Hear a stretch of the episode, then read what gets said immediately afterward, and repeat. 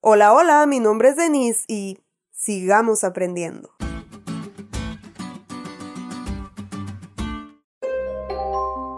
Dicen los que saben que antes los estudiantes solían congregarse en edificios llamados escuelas.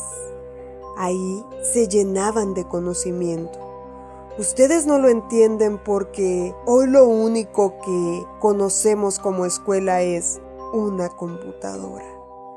Pero las generaciones pasadas cuentan que veían niños correr por los pasillos de las aulas esperaban el recreo para hablar con los amigos y disfrutaban de una buena clase presencial. Todo eso se acabó cuando un virus llamado COVID-19 apareció en el mundo y aniquiló nuestro sistema educativo y otras cosas positivas.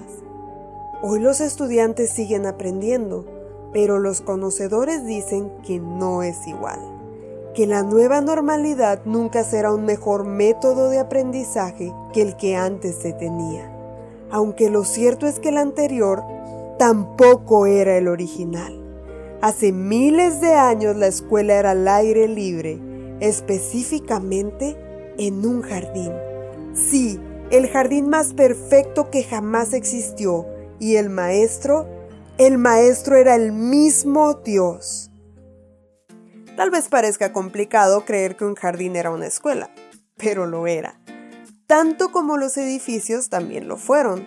El jardín del Edén estaba lleno de las riquezas intactas de la creación de Dios. Esa primera escuela tenía el método infalible de aprendizaje. Primero, porque el que enseñaba era tu creador. ¿Y quién mejor para potencializar tus habilidades? Segundo, porque todo estudio llevaba a Adán y Eva los primeros alumnos de este mundo a un conocimiento más profundo del amor y poder de Jehová. Ellos tenían como libro de texto las escenas de la naturaleza que no habían sido tocadas por ese extraño virus llamado pecado.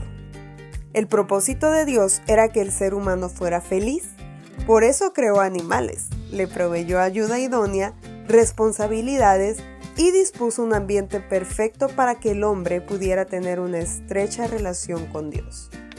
Pero entró el pecado y lo arruinó.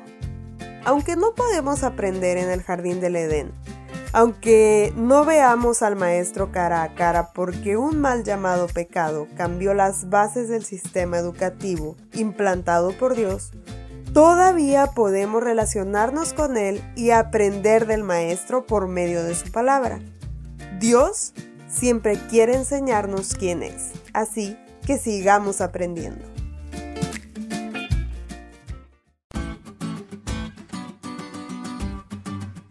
¿Te diste cuenta lo cool que estuvo la lección? No te olvides de leerla y compartir este podcast. Es todo por hoy, pero mañana tendremos otra oportunidad de estudiar juntos.